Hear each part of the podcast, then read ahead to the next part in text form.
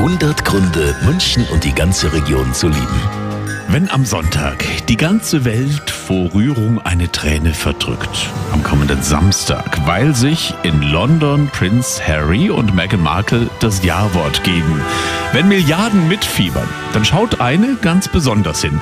Beate Wöllstein ist Münchner Weltklasse-Konditorin. Sie hat früher in Londons besten Häusern gearbeitet und schon x-mal die Royals verwöhnt. Und jetzt hat sie in München ihr Wöllsteins Desserthaus und Sie liebt unsere Stadt. Sie ist eine Stadt, die ist schon so perfekt. Und was ganz wichtig ist, sind ganz viele Menschen, die das schätzen, was man hier auch macht. Gerade für unser Business, für tolle Torten. Ein sehr dankbarer Markt, weil die Gäste das einfach sehr schätzen. Die Qualität. Das ist noch ein ganz wichtiger Grund, warum ich mich hier auch so wohlfühle und warum ich gerade hier mein Geschäft gegründet habe.